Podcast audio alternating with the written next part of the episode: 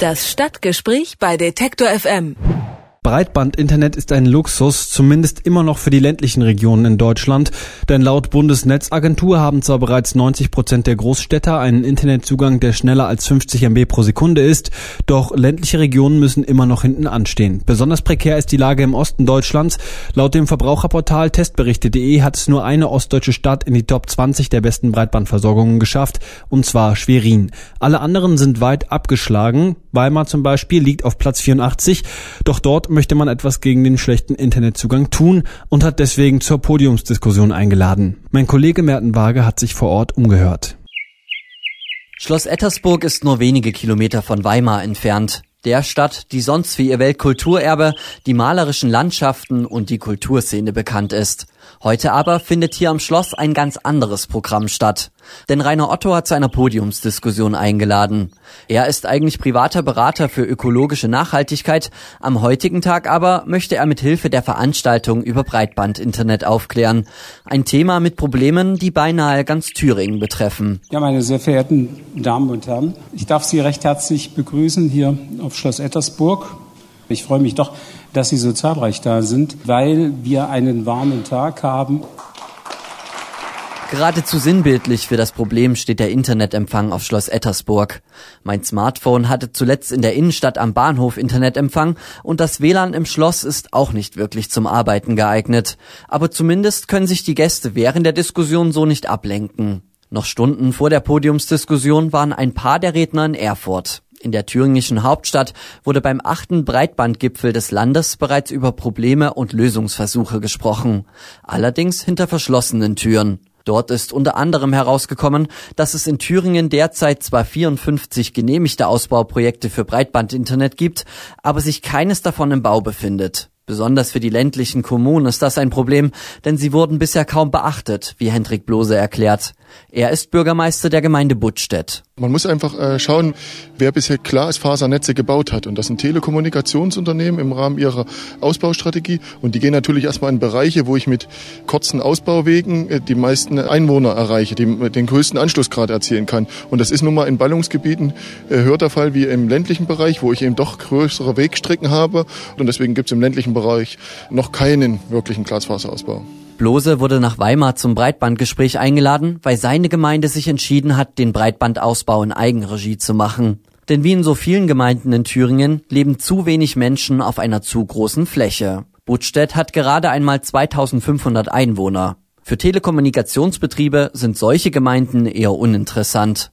Mit Hilfe eines Förderbescheides des Bundes wird das Projekt unterstützt und Buttstedt zählt damit zu den Vorzeigegemeinden in Thüringen. Bis spätestens 2020 will die Gemeinde ihr Projekt schon abschließen und das sei auch besonders wichtig. In fünf, sechs Jahren wird, wird jeder Haushalt nicht umherkommen, wenn er sozusagen am digitalen Zeitalter teilhaben will, einen Glasfaseranschluss zu, zu brauchen. Von daher ist es für uns als Region eminent wichtig, ähm, da einen, einen Glasfaserausbau voranzutreiben, um einfach die Infrastruktur, die in den nächsten Jahren, Jahrzehnten vonnöten sein wird, um auch eine, eine kommunale Entwicklung, auch um eine regionale Entwicklung, auch eine ländliche Entwicklung voranzutreiben, ähm, äh, vorhalten zu können können. Beim Breitbandgespräch in Weimar sind aber nicht nur Bürgermeister und Gemeinden vertreten. Auch Martin Bunnemann ist anwesend.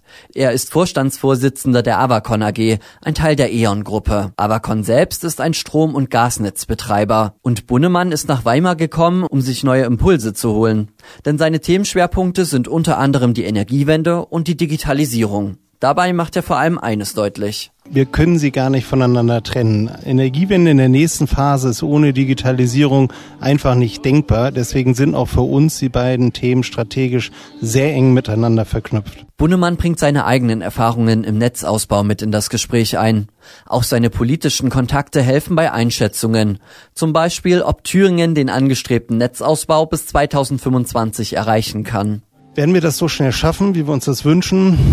Fragezeichen. Nicht? Da gibt es verschiedene Engpässe. Ein Engpass ganz konkret ist zum Beispiel auch die Verfügbarkeit von Bauunternehmen. Hört sich so trivial an, ist aber so.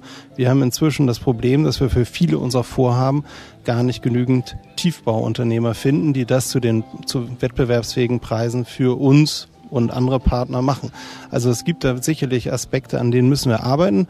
Aber ich glaube, politisch und auf Seiten der Unternehmen ist das als strategisches Thema wirklich nicht nur akzeptiert, sondern vollumfänglich erkannt worden. Ne? Bunnemann schätzt dabei vor allem die offene Podiumsdiskussion. Denn viele Endverbraucher wissen gar nicht, was für eine Arbeit hinter dem Breitbandausbau steckt. Und auch, wie Firmen miteinander arbeiten müssen. Selbst das größte Breitbandunternehmen, die Telekom, kooperiert zunehmend mit regionalen Unternehmen. Für Bunnemann ist das ein wichtiger Schritt. Also ich glaube ehrlich gesagt auch, dass wir das Thema Breitbandausbau nur vorantreiben können in Kooperation. Das gilt für uns, das gilt aber auch für die großen Telekommunikationsunternehmen.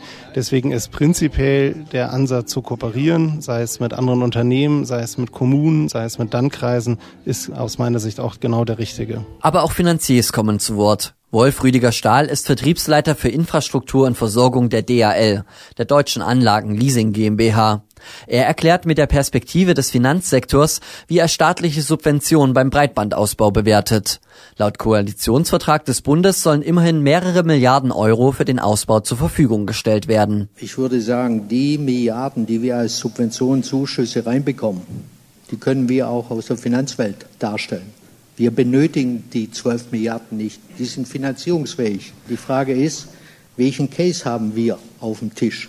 Insgesamt dauert die Diskussion zwischen den Parteien ungefähr zwei Stunden. Auch Wirtschaftsprüfer wurden eingeladen und natürlich ein Vertreter des thüringischen Ministeriums für Wirtschaft, Wissenschaft und digitale Gesellschaft. Dr. Cordelius Ilkmann, Abteilungsleiter für Tourismus und digitale Gesellschaft, stellt sich den Fragen der Gesprächspartner und bemüht sich um Erklärungen, warum der Breitbandausbau noch so viele Probleme mit sich bringt.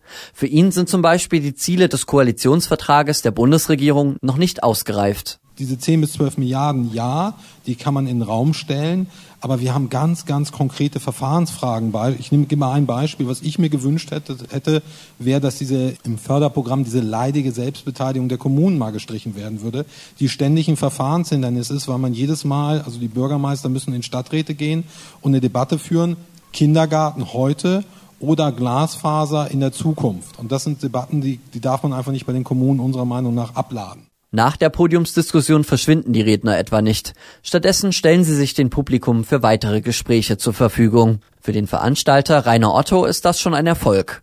Denn der thüringische Breitbandgipfel in Erfurt sei zwar gut und schön, aber in Weimar. Hier äh, trifft man sich über die Community hinaus noch mehrere, die sich auch austauschen. Ost wie West, Nord wie Süd. Ich glaube, das ist ungemein wichtig, dass es solche Veranstaltungen gibt indem man einfach den Austausch pflegt und wenn man nur auch die verschiedenen Ideen und Meinungen des anderen aufnimmt und darüber nachdenkt. Ja. Nach einem kurzen Snack geht es für mich zurück nach Leipzig. Wie gravierend das Problem des Breitbandausbaus in Thüringen ist, wird mir umso deutlicher, je mehr ich meiner Heimat wieder näher komme. Denn nach und nach kommt auch mein Internetempfang auf dem Smartphone zurück. Es ist wohl noch ein weiter Weg, bis von Erfurt und Weimar aus der Breitbandausbau Thüringens vorangetrieben werden kann. Breitbandinternet ist in ländlichen Regionen immer noch ein Luxus, ein Beitrag von Merten Waage. Das Stadtgespräch bei Detektor FM.